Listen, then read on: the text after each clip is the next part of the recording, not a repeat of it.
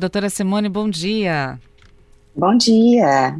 Pois Bom é, dia a todos. chamei aqui os nossos ouvintes para participar com a gente sobre essa relação sono-alimentação, né? Puxei aqui uma enquete no nosso Twitter, no nosso Instagram, para saber quanto por noite ou por dia, né? Porque tem gente que trabalha em horários diferentes, né?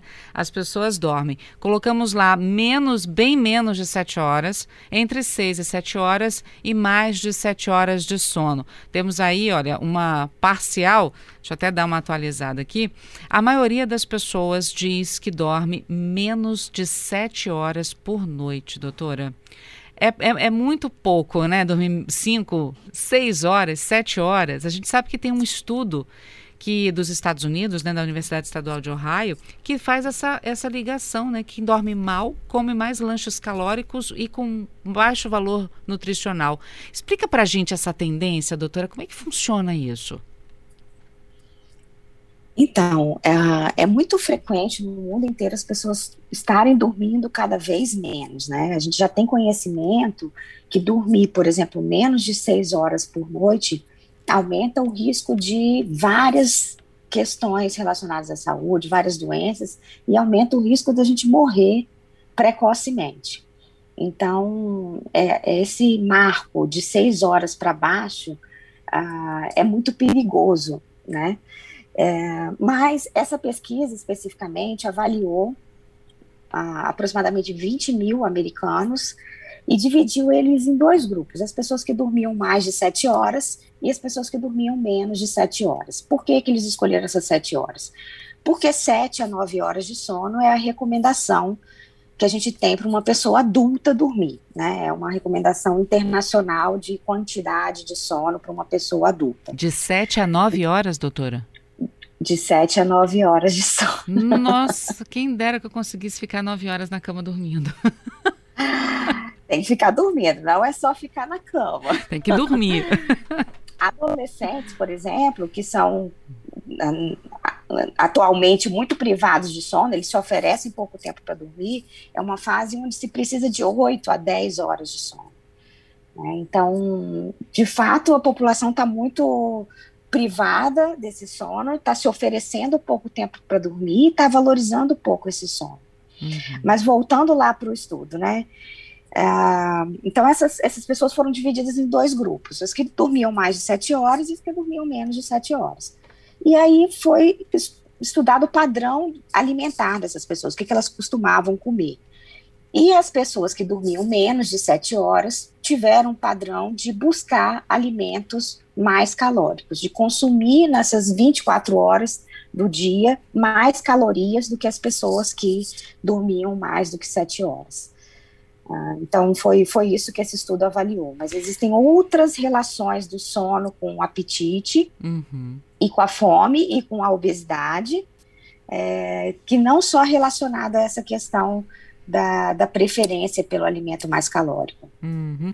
Bom, quando a gente fala alimento mais calórico, necessariamente a gente fala de fast food? Ou não necessariamente, não necessariamente qualquer, né? qualquer uhum. alimento. Né? Então pode ser qualquer aquela, alimento, pode aquela ser carnezinha pão. mais gordurosa, aquela batata frita todo dia. Isso. Uhum. Eu falo que quem, quem, trabalha em turno, por exemplo, né, as pessoas que, que dão plantão, que trabalham na indústria à noite, ah, elas sabem que elas não vão buscar uma saladinha para comer ali, né? Então, quando a gente está de plantão, a gente pede uma pizza, a gente quer comer um sanduíche, e esses, esses ah, alimentos mais saudáveis ficam bem longe do, do planejamento de quem está trabalhando à noite. Olha, já temos aqui participação dos nossos ouvintes, doutora Simone. O Fábio Gama está perguntando se essas horas de sono precisam ser ininterruptas. Então, teoricamente, não ininterruptas, é normal a gente acordar no meio da madrugada.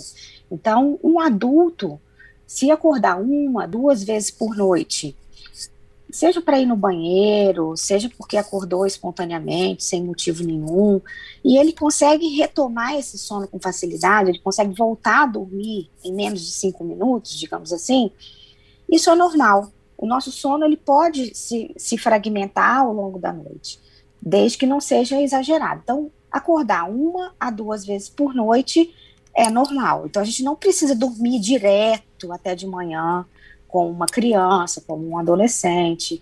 Então, depois dos 20 e poucos anos, a gente começa a ter um sono adulto, e esse sono adulto também pode incluir um despertar ou outro no meio da madrugada. Diz que os idosos, com o passar do tempo, né, com o passar dos anos, ali a partir dos seus 60, 65 anos, começam a ter o sono bem dividido também, não é isso, doutora? Eu já ouvi é, falar um, que vários um idosos param muito, acordam durante a madrugada, daqui a pouco dormem de novo. Isso. O idoso, na verdade, a, a, a crença popular é de que eles precisam de menos tempo de sono. Então, se um adulto mais jovem precisa de 7 a 9 horas, um idoso precisa de 7, 8 horas. Uhum. Né? Então, não é muito menos assim a necessidade de sono que a gente tem nas 24 horas quando envelhece. O que acontece é que o, o idoso perde qualidade de sono. Então fica um sono mesmo mais leve, um sono mais sensível, mais fragmentado, acorda mais vezes do que essas uma, duas vezes por noite ele começa a ter outras questões de saúde que podem levar a essa fragmentação do sono também. Por exemplo, uhum. acordar à noite porque tem um problema de próstata, os homens, e aí tem que levantar várias vezes para urinar. Uhum. Uh, outras questões relacionadas à dor, né? Mas a gente não pode achar que a qualidade de sono do idoso pode ser deixada de lado. Então a gente tem que sempre buscar uh, retomar uma boa qualidade de sono, ter ter um sono que seja mais uh, reparador, que renove a pessoa para o dia seguinte, independente da idade. Eles... E o idoso também passa a ter um cochilo durante o dia, né? Uhum. Então, não é normal o idoso ficar cochilando o dia inteiro. Isso não é normal, isso é sonolência excessiva. Mas uh, se, o, se o idoso dorme uma parte à noite e depois tira um cochilo depois do almoço, isso também é normal.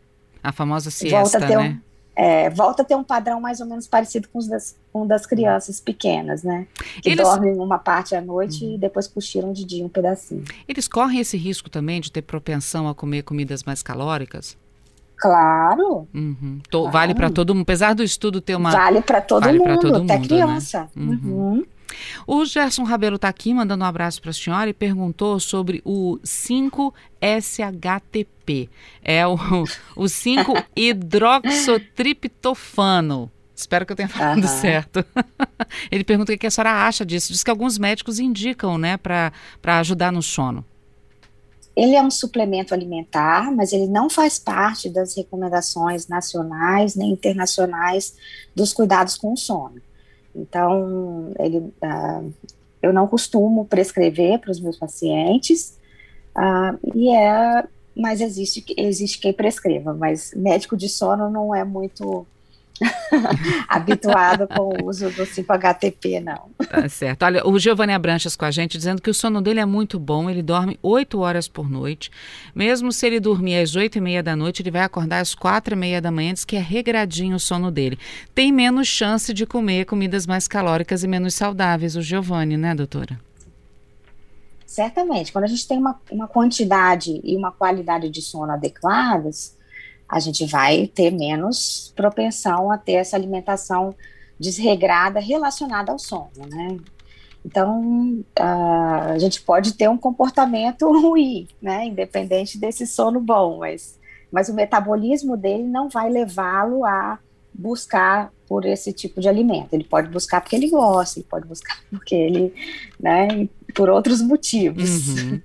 Olha, o Áureo Teixeira está aqui com a gente também querendo saber a diferença do sono profundo para o sono leve. Uhum. O nosso sono, ele não evolui num, num, bloco só, todo igualzinho a noite inteira. Então, a gente tem fases do sono. Então, existem as fases de sono leve, que a gente chama de sono 1 e sono 2, que são sonos leves, e eles vão corresponder mais ou menos assim, juntos a 50% da noite. Então, quando a gente olha naquele reloginho lá que, que marca o nosso sono, ele não é muito bom para ver qualidade do sono, mas se ele tiver 50% de sono leve, isso é normal. Então, as, as pessoas às vezes ficam pensando, ah, eu quero ter zero de sono leve. Zero de sono leve não existe.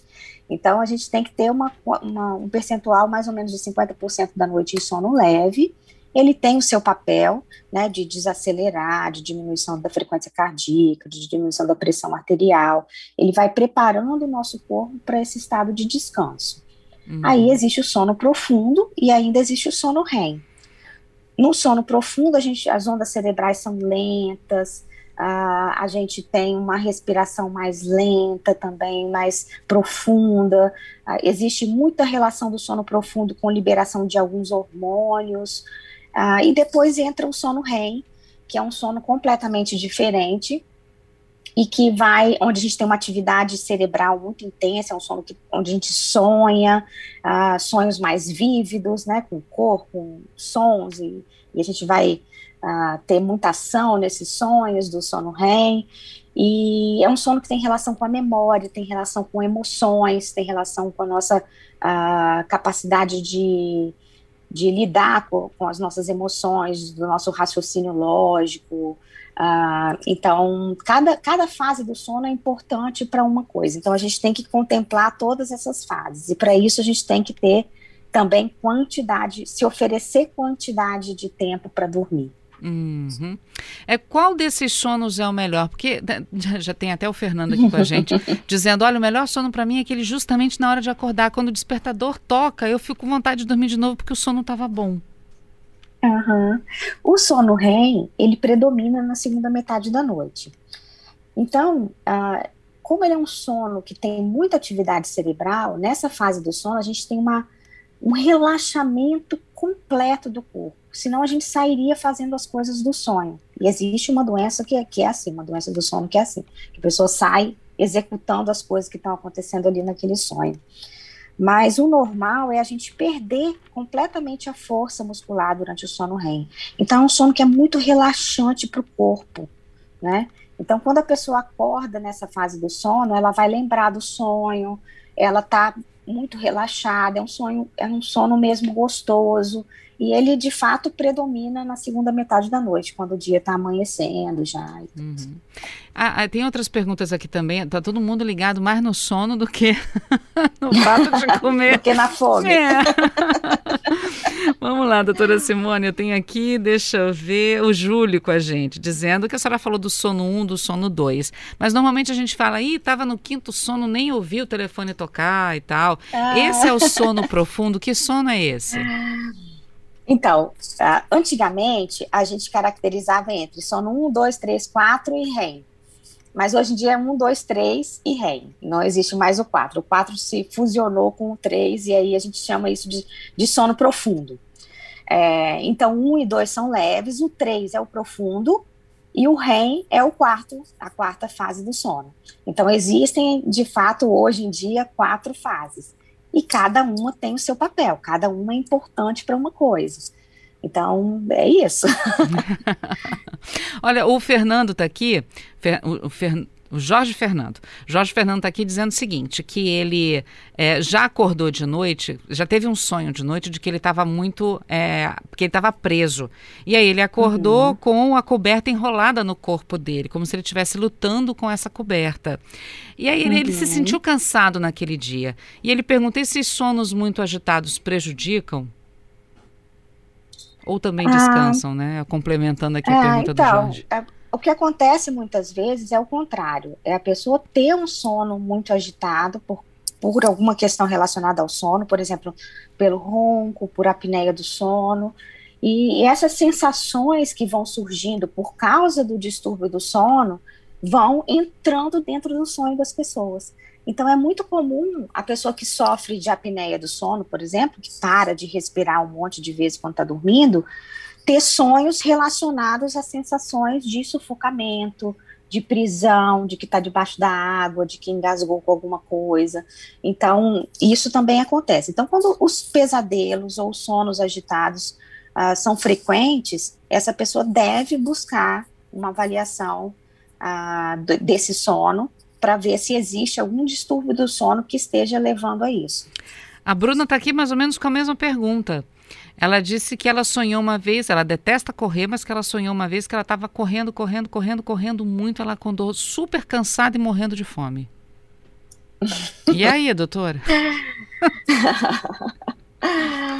Então, melhor. Ela só não disse quantas horas mais. ela dormiu, Bruna. Diz pra gente quantas horas você dormiu. Então, essa, essa, essa questão dos sonhos, né, elas podem ser uh, benéficas, né? Então, os sonhos têm um papel importante na nossa criatividade, por exemplo. Então, é super recomendado a gente ter um diário de sonhos, né? Quem quer ser mais criativo, quem quer né, né, ter essa parte mais lúdica da vida crescendo, ah, é interessante que a gente acompanhe os nossos sonhos e comece a anotá-los, fazer um diário de sonhos, que a gente chama de sonhário. Isso acrescenta em criatividade, em humor, ajuda, é meio terapêutico também, a gente administrar esses sonhos. Mas esses sonhos, quando eles se transformam em pesadelos, existe uma doença do sono que é o distúrbio do pesadelo. Então a pessoa começa a ter pesadelos muito frequentes isso acaba levando a uma qualidade de sono ruim e, por consequência, um dia ruim no dia seguinte. Então, uhum. se isso acontece de maneira ocasional, é, é, é normal, né? O problema é quando começa a acontecer com frequência grande. Olha só, temos uma parcial aqui das nossas enquetes no Instagram. 86% dorme mal e 14% diz que dorme bem. É, no nosso uhum. Twitter, a gente perguntou se as pessoas dormem menos de 7 horas, entre 6 e 7 horas e mais de 7 horas fácil. 47,4% diz que dorme menos de 7 horas.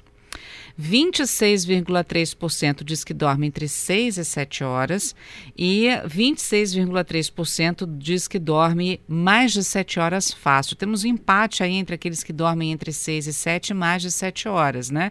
Agora, uhum. 47% diz que dorme menos do que o necessário, porque a pesquisa também falou que o ideal seriam pelo menos sete horas de sono, né, doutora? Então, me menos do que o necessário são os 47 mais os 26 que dormem entre 6 e 7 horas. Isso, exatamente. Né? Então. É, 6 é... e 7 horas, porque muita gente fala, ah, eu durmo 6, 7 horas, para mim tá bom de sono, né? Parece que é até um senso uhum. comum popular, assim, ah, 6 a 7 horas tá bom para mim.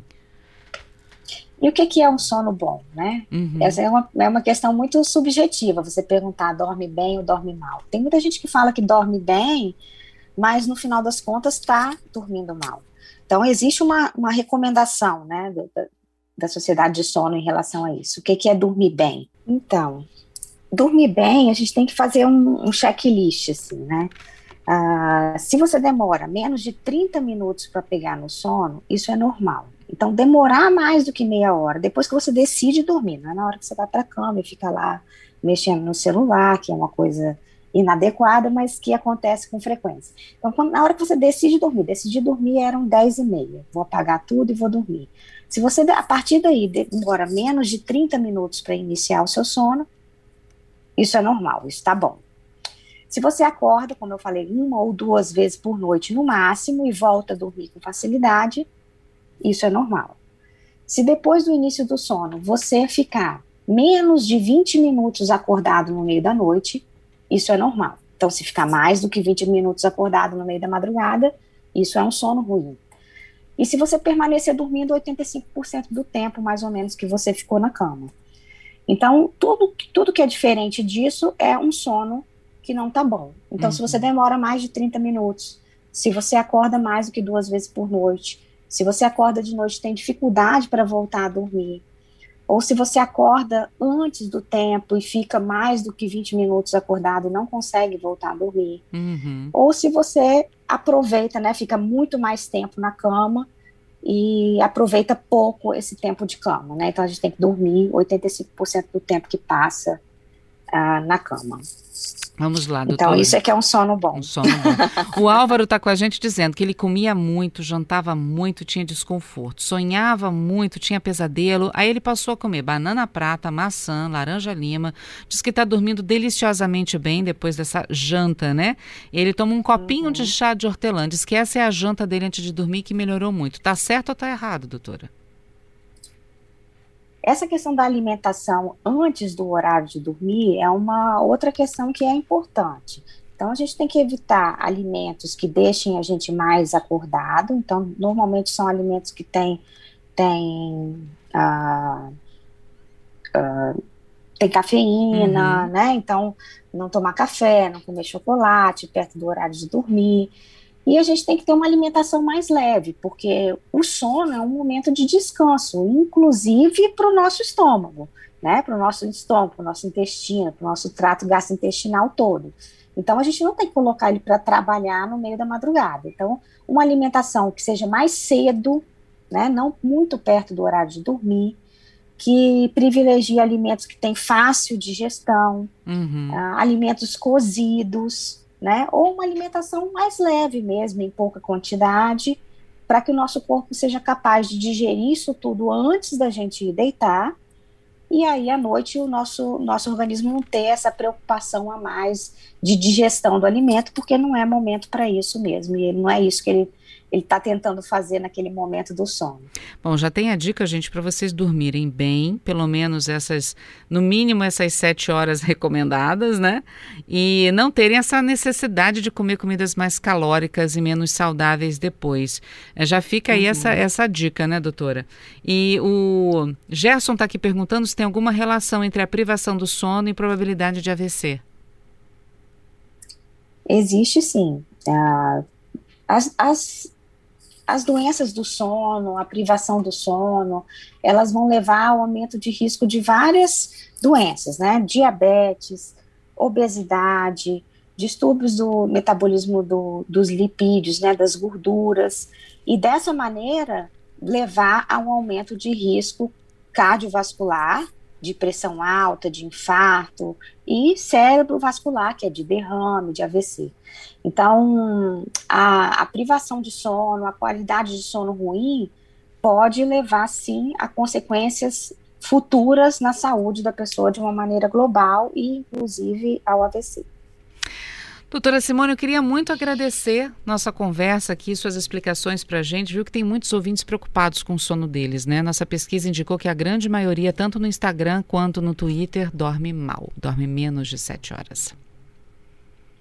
Isso, mas eu queria lembrar que tem, tem salvação para isso, né? tem cuidados que a gente pode ter no nosso dia a dia, que são cuidados que dizem respeito ao nosso comportamento, ao nosso estilo de vida e que vão trazer muitos benefícios em relação ao sono. É só uma questão da gente respeitar o nosso corpo, respeitar as nossas necessidades e principalmente valorizar o sono. E aí dessa maneira a gente vai no mínimo se oferecer tempo para dormir.